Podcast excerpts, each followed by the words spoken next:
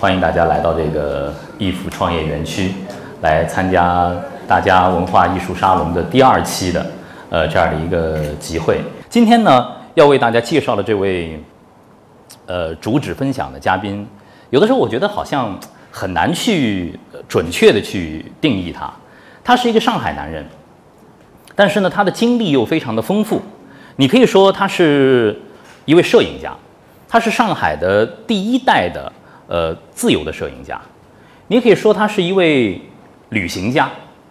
你可以说他是一位文献研究者，也可以说他是一位探险家。那么在我介绍的这个过程当中啊，其实这个千呼万唤始出来，犹抱琵琶半遮面的尔东强先生已经入场，来，掌声送给尔先生啊！上海是一个呃开放包容的城市，都说是冒险家的乐园，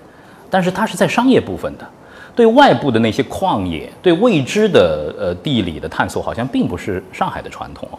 很多人本身就从四面八方带着一种冒险的精神漂流到上海这样的一座城市，然后在这个城市里面他们发展啊，然后可能他们就是有这个啊发家致富的这种梦想，最终又实现梦想。所以这座城市它一直是有这个冒险的精神。嗯，呃，尔先生从一九九九年开始，呃，把对上海城市文化的这种开掘，呃，中西方文化在上海的这种对撞的这个视野，又拉大一个更大的一个视野，去关注了丝绸之路。不光是陆上的丝绸之路，呃，尔先生在行走，包括海上丝绸之路，呃，尔先生也和自己的团队用航海的方式在行走。嗯，这样的一个转变。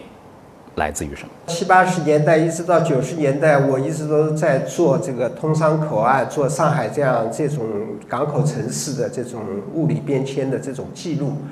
但是到了九十年代，上海热成为一种啊时尚，那么很多很多的人加入到这个上海的这个老上海的这个怀旧当中。那么我个人来讲，我比较警惕这个东西。所以我觉得我有必要去开辟一个新的题目，啊，把这个视野呃扩展到更大的一个范围。所以当时就选择重走丝绸之路。那么在走的过程中间，就发现它的这个整个这个丝绸之路的历史就是非常的丰沛，有大量的书要阅读。所以这个过程是一边阅读一边采访的这样的一个过程，啊，然后走完陆路以后又走海上丝路。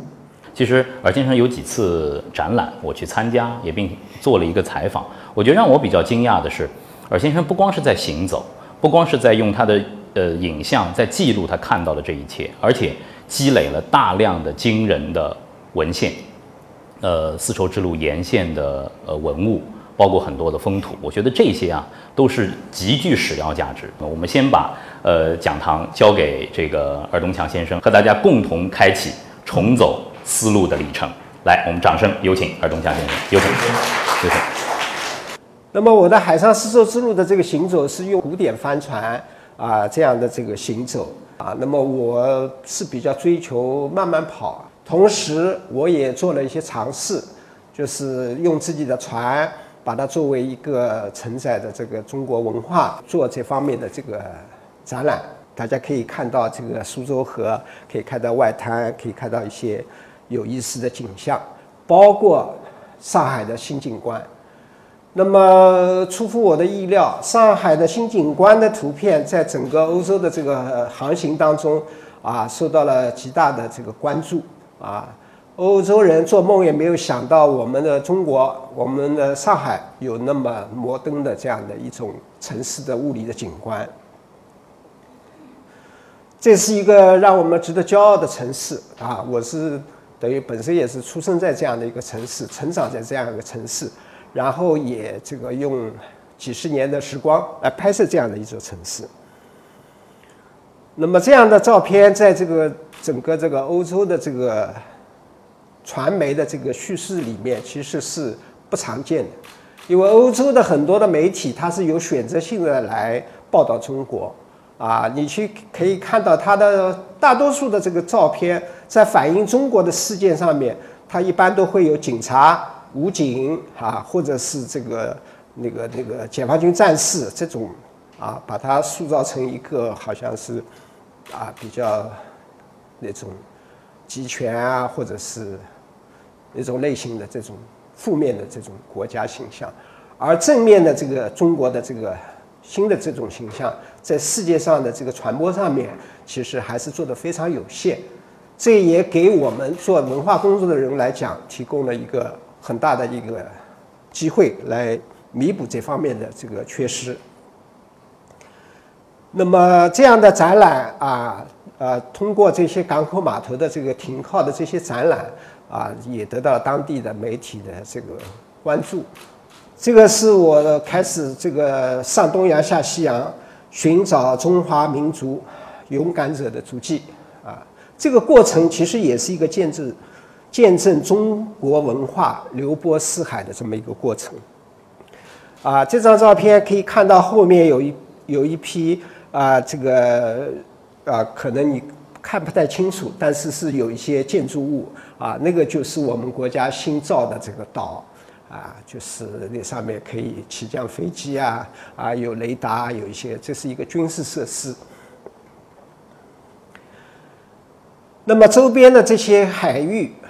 不管是长崎、宫古岛、石垣岛，还是一直到基隆，还是到整个的南中国海。大量的中国的这个物理的遗存、历史文化的遗存可以看到。那么，在这个长崎的这个这个天后宫里面，我们可以看到这个啊顺风耳朵和千里眼啊。这个古代的航海的时候，主要就是靠顺风耳朵和千里眼，对吧？这是一种精神上的这个象征。另外，在这些港口城市，像长崎这样的地方。或者一些是重要的这个贸易地，啊，也常年活跃着一批中国人的身影啊。这些人啊，从日本人的角度来讲，就把他们称之为唐通事。所谓唐通事，不是一个简单的翻译官的这么一个角色，他也是中外之间贸易之间的这个中间人啊，可能有点像买办，又有点像海关人员啊，他是这样的一个综合体。所以周边的这些国家的很多的这个贸易当中，中国人始终是扮演着比较重要的这个角色。所以这些唐东氏去世以后，啊，在这个日本长崎的这个山顶上有他们大片的墓园啊，他们都埋葬在一起。所以这个这些人对整个啊贸易方面、世界贸易是做出贡献的。那么。长期曾经是一口通商的城市，它只允许世界上两种船进入，啊，一个是中国人的船，还有一个就是荷兰人的船，啊，那么西方文化在这个长崎这样的城市，在日本的这个传播，后来也催生了一个叫蓝学，啊，就是相当于我们这个西洋学的这样的一个概念。那么这样的一种文化的传播也体现在方方面面。除了我们在长崎可以看到各种各样的这个小的庙宇，对吧？这些庙宇我们在中国大陆可能已经都很少见到了，因为这个是一个多多种多样的这个民间宗教的这种形式，在长崎都有这个比较完整的这个保留。除此之外，就是在这个饮食当中，我们也可以看到这样的一种食物，所谓荷花兰。啊，和就是日本餐，华就是中餐，南就是西餐，所以你如果夫妻两个人订这么一套餐的话，你在一餐饭里面可以吃到三种不同口味的这个美食佳肴。琉球一直和我们这个祖国大陆有这么一个啊朝贡的这样的一个历史。所以前不久我在这个西塘开一个江南古镇的会议的时候，我特特别就做了一个准备，就是我找到了一种文献上面的记记录，因为我们这个江南的这个西塘这里有古代的时候有很好的漆器，这些漆器传播到了日日本的这个琉球啊，或者是古代的琉球。那么这个琉球呢，它就是琉球这个地方就是非常流行这样的一种啊，很好用的这么一个漆器。呃，琉球王就把它作为一个进贡品，因为他实在拿不出什么像样的东西给中国的皇帝，他就把这个漆器啊带回到中国啊，给中国的皇帝啊，就历史上就有这样一个记载。所以从这样一个例子里面，我们可以看到这个周边国家和我们这个中国大陆之间啊，特别是像我们这种啊江南这个运河水系比较发达的这些地方之间，有的非常紧密的联系。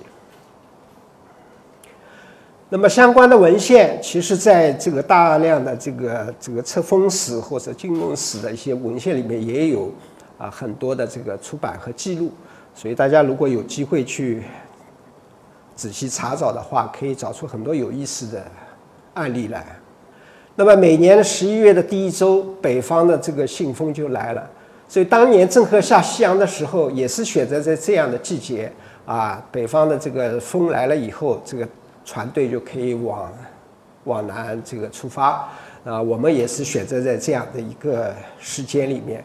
所以有意思的是这个。六天六夜，我们从香港到这个苏比克，每天早晨起来看到天上的这个云层是一模一样的，啊，这个就是你可以看到北方的这个风，这个信风它是非常强大的。然后出海，啊，除了可以看到鲸鱼之外，也可以啊看到很多飞鱼啊。那到苏比克，我有一个目的啊，是为了去。看一看我祖父曾经这个战斗过的地方，他参加过第二次世界大战啊，这个在这个苏比克有他的这个工啊战斗过的这个营地啊啊，去看一看这样的地方。所以我的儿子有时候会问我，他说：“爸爸，你为什么要去做那么危险的事情？”那我说，相比我的祖父来讲，他除了要面对这个太平洋的惊涛骇浪。他还要面对凶残的日本帝国主义的这种炮火，对吧？相比较来讲，我这点危险不算什么。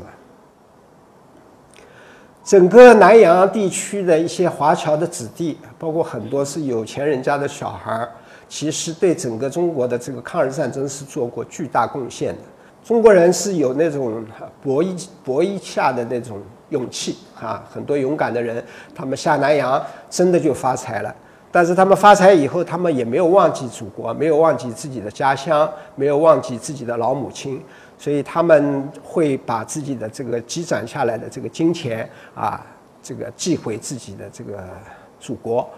那么我曾经做了一一张图，把我收藏的这些乔披风做了一个标注。那你可以看到，在整个这个银行和这个邮局的这个汇兑业务没有出现之前，啊，所有的这个汇款的业务是通过这个侨批局或者侨批封的这样一种形式啊来呃这个进行的。那么这个呢，相当于今天的地下钱庄，啊，所以有人说要把地下钱庄啊全部取缔。我觉得是不太可能的，因为它的历史比你银行的历史还要悠久。这个是来到印度尼西亚的这个巴达维亚啊，这个是荷兰东印度公司的一块飞地，也是中国人下南洋的一块福地。为什么这么说呢？因为这个荷兰东印度公司他们来到这个巴达维亚这个地方，他们建造这个这么巨大的一个城啊。然后，这些营造商和这些造房子的人，这些工匠，其实都是来自于祖国大陆，来自于中国，啊，但是整个南洋的这些一个巨大的城建成以后，欧洲来的移民，其实他们并不能适应这个啊南方的这种湿热的这种天气，所以很多人在一场瘟疫当中，他们就都死掉了。所以最夸张的时候，像巴达维亚城，很多西方人，啊，一一场瘟疫可以死百分之七八十的人，所以最终这个城市，啊，是被中国人盘下来的，啊，是用很低的价钱啊把它买下来，啊，很多大房子，啊，大家如果有机会去看的话，你可以看到很多的大房子，当年都是中国人把它啊买下来，所以这些人为什么会发财，就是因为他们有这样的冒险的精神。对吧？他可以抓住这样的机遇。那么后面有一些图片啊，大家可以简单的看一看，就是这个都是在海上丝绸之路上面拍摄的一些相关的东西。所以当然我也更期待后面跟大家的一些互动。谢谢。陆上的丝绸之路，海上丝绸之路，就是那个时代的互联网，难道不是吗？政治、经济、文化、艺术、宗教，都在这些路上交融。我们曾经是这个世界的枢纽，但是，呃，有一段时间它断裂了。呃，时间交给大家，因为那个尔先生刚才讲完海丝之后，大家有任何问题都可以、都可以、都可以提出来。就是我感觉您的这个工作好像做了一个比较前瞻性的工作，能不能请您介绍一下？您一就您的考察来说，您觉得沿岸可以有一些？比较值得介绍的一些非遗方面的或者文化流播方面的一些东西。那个呃，确实，我的前半生我做了五十几本书，那么是关于近代的这个通商口岸这些这些港口城市的这些啊历史遗存的这些东西。那么近十几年我一直都在做海上丝绸之路和陆上丝绸之路。啊，但是这个陷入到这样的一个这么巨大的一个这个宏观的叙事当中呢，确实你有很多的书要读，很多的路要走，那么要去很多很多的地方。所以当然我每天都在努力的工作，但是这个我发现我工作的这个成果已经是有一个一个一个海量的信息。而这些海量信息的这个出版，或者未来的这个在这个社会层面的这个推广的这个工作，可能不是我个人能够承担得了，所以也是在等待这样的这个出版的机会。而东强先生也很很有心呢，为我们准备了呃一些图片，这些图片很有意思，我们也请这个尔先生亲自给大家讲讲，就是这些。呃，照片背后的这个故事。一个人喜欢旅行，可能就是他会成为一个终身的爱好，对吧？当然，你不能天天出去玩儿，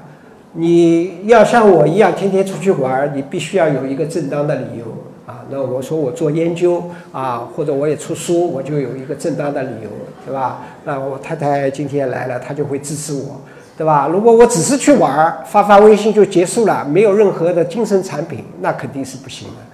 哇，这张照片吓我一跳，怎么那么瘦啊？那个时候瘦是因为那一次行程三个月哦，那个吃的东西也比较少，然后就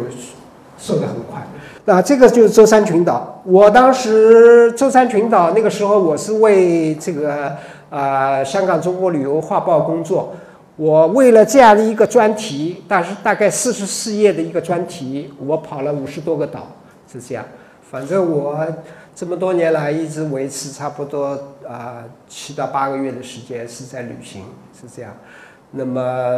呃，我太太现在时间也比较多，所以她也跟我可以经常有机会一起去旅行。你在不同的城市啊，接触不同的东西，你特别能够这个产生灵感。好，您刚才说的这个太太来啊，我觉得一定要采访一下。对您来说，就是和尔先生这些年的生活，他随时要要要跑出去，然后呢，呃，折腾那么多的文献古董回来，这个也是一个呃，给自己添了很大的麻烦。您什么感受啊？我觉得对我来讲蛮幸运的这样的生活，呃，所以我是很支持他。嗯。然后我也是不晕船，不晕，你也不晕船啊？这个也不知道，就是我说上了这条贼船了，我当时跟他说为什么你也不问我我会不会晕船，就这样就就糊里糊涂上船，但是哎也不晕船，这是所以这也是我们就说能够这样去走的，也是一种幸运嘛。啊，这勇敢的男人背后都有一个更勇敢的女人，啊。我们曾经在这个高加索山节里面穿行，我们从上海开车开到这个这个欧洲，在这个索契这个山道上很窄的一个山道上面，我突然发现这个汽车没有油了，但是我们前面还有几十公里的路，啊，然后这个我说我要进入这个省油模式，我不踩刹车了，我这个下山我就这么开。结果我太太跟我说不相信，她说你把你的腿抬起来。结果我真的就抬起来了，抬起来开，结果转了几个圈以后，一辆大卡车站在我的这个车道上面啊，然后当然我还是踩了刹车，要不然我们就飞到山崖下面去了，所以要要不然就是撞车，是啊还是非常危险的。那今天我想问问陈总裁啊。呃，在今天我们的这个艺术沙龙聚会之前，在讨论的时候，我们说，我说，呃，尔东强是一个没法被定义的一个男人，但是，呃，陈总裁说，哎，我觉得不是，呃，我觉得尔先生尔东强身上的这种冒险精神、冒险家的气质，特别值得呃说一说。您为什么会特别觉得，呃，尔东强的这种冒险家的精神特别值得您关注？我上次和我们一起讨论也讲。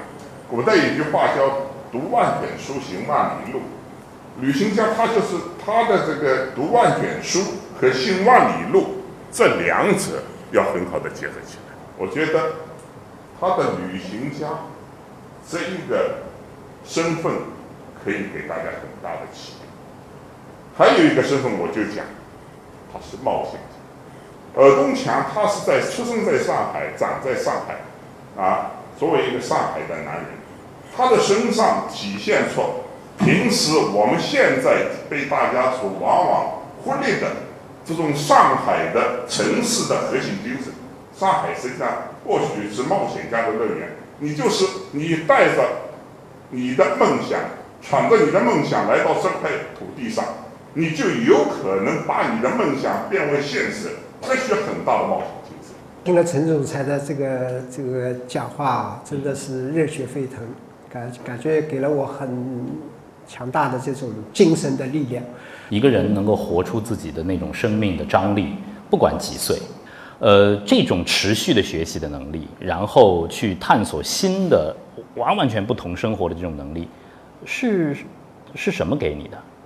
啊，我觉得就是当然跟你接触什么人有关系啊。我年轻时候的一个老师啊，他今年已经九十几岁了。但是几周前他来看我啊，他从美国回来来看我，他很认真的跟我讲，他说我要加入你的团队，我要参加一段行程。他说如果再不去航海，我就太老了。所以有这样的老师，有这样的精神导师在前面，我觉得我真的还是一个年轻的学生，是这样，这个是值得我们学习的。对，我就想追问一个问题啊，姐姐，就是像您和李玲姐这种就是很优雅的女士啊。怎么就老和这种坏坏的、这个不走寻常路的男孩待在一起呢？每个女孩、女人心里面都有一个英雄梦吧？是不是这样？是不是这样？你们说呀？而且，而且在我的心里边，我是觉得说，一个男人如果喜欢大海、喜欢大海星辰，这个男人永远是有担当的，永远是会对你负责任的，永远会爱你的。大家还有什么想问？二先生的关于海上生活、丝路生活的这些经历啊，去年呃就是呃因缘际会去了三次敦煌啊，然后呃我看到就是那边的这个石窟呃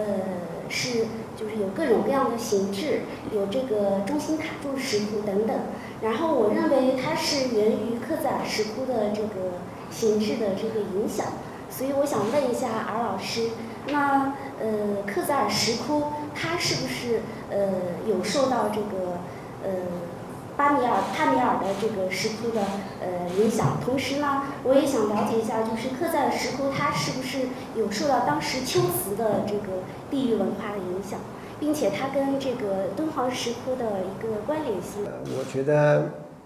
呃，确实是这样，因为这个处在一个东西方文化交流的这样的一个道路上面，那么确实，因为这个所有的文明之所以灿烂，我们还没有见到一种灿烂的文明，只是靠一个地方的水土能够把它滋养成一个一朵这个灿烂的花朵。其实东西方文化的交流无时无刻，呃，不在进行着。而在我们的西域，其实对于上海的朋友来说，特别是孩子们来说，可能是相对比较陌生的。这个地方是东西方文化交融的一个交汇点，也是一个炉镐。我们今天在研究敦煌的这个价值和意义在哪？像敦煌这样的地方，其实你一生当中可能不同时期你都会去，然后慢慢就着迷，着迷你就肯定要去看书去研究，对吧？那么你这个过程呢也很奇妙。对我来讲，这个喜欢这个西域，喜欢这个敦煌或者喜欢丝绸之路，这也是一个过程。就每天你看书，你可能会有新的线索出来，对吧？今天你可能接触到啊，比方这个东京的一个和尚叫法显，他从路上丝绸之路去了，去了以后从海上丝绸之路回来的，这样一个线路就让你着迷。那么是不是有一天我们可以去走一下呢？古代的这个海上的这个商路是一直是存在的，所以你只要等等到机会，刚好有一个船靠岸，你问一下他去哪里，他说他去中国或者去靠近中国的地方，你就可以搭乘他的船，可以这个回来。所以这样的线路也是让我着迷。那我又有一次行走的这样的一个啊理由，所以我又这样去走。所以丝绸之路不是一次走完的，是反反复复跟着这个前人的这个呃足迹在走。一个是有一个精神的偶像在前面啊，这个指引着你。另外，在这样的一个行走的过程中间，你也可以去有所发现，可以看到这个世界的这种变化。最近有一有一个词儿，我不知道尔先生听说过吗？叫油腻。看来啊，我觉得今天听了这个尔先生的这个呃经历之后，人到中年不油腻的最好的法门就是读万卷书，行万里路，能够保持一个终身学习的这种生命的热情。我们看到这个龚学平先生的题词“文化自信”。呃，国之栋梁，中国的文明五千年没有断绝，有自身的这个原因吗？我我们中华的文明在目前的这个世界格局当中，到底处在一个什么样的位置？未来的年轻人怎么样去找到文化的自信？首先是我们这个民族这个体量比较大，大的国家有那么多的人，有人丁兴旺的这样的一个民族，总会有一些人在一些历史的关头会挺身而出。只要有这个人的地方，就有中国人。特别在上海这样的一个这个东西交汇的一个城市，我们把自己的人生的定位不妨就定得更宽广一些啊。我们可以走出去，我们也可以走回来，这样可能让自己的人生会变得更加的精彩。前段时间我看过您呃接受呃财经媒体的一个采访，但是在这个财经媒媒体的采访当中，就给我留下一句特别深刻的印象。呃，那位记者问尔先生说：“你这一生最大的成就是什么？”尔先生就说了一句话：“我最大的成就是捍卫了我的生活。”我觉得特别特别的感动。为什么要去捍卫？应该是有一个巨大的力量在您的对面，才需要去捍卫的。您能跟大家做分享吗？因为在我们这个时代，一切都可以推倒重来。很多东西，这个一种社会的力量都会每一天来影响你或者改变你，不管是你的这个职业环境，还是你的这个生活的这个物理的空间，每一个东西都会来这个啊深刻的去改变你，裹挟你，然后让你就去就去随波逐流，对吧？然后你可能到了一定的年龄，会你会发现，哎，这不是我自己想要的生活。我究竟想要一种什么样的生活，对吧？那么这个是这个是大家需要思思考的，对吧？那么这个如果我们早一点去想这些问题，然后找到一些自己的这个啊啊行走的这个线路，对吧？那么可能你不会辜负你这样的人生。那我自己的经验就是，我永远走那条最远的路、最笨的路啊，这是我的人生经验啊。看起来是好像不是捷径，但是最遥远的那条路上，可能就没有那么多的人来干扰你啊！你可以过你自己想要的生活，这是我的这个自己的体会。谢谢，今天呃，朋友们在这里共聚两个小时，然后呃，尔东强先生和今天的嘉宾。有很多非常精彩的对话，呃，就像今天下午一样，可能在我们的人生里头充满了各种各样的选择。尔先生的选择是选那条最远的、最笨的路去走。每个人都会有不同的选择。如果在我们的生命当中，每个人都能够找到自己的使命，都能够真正的活出真实的、完整的自己，我想。那就是非常美好的一生。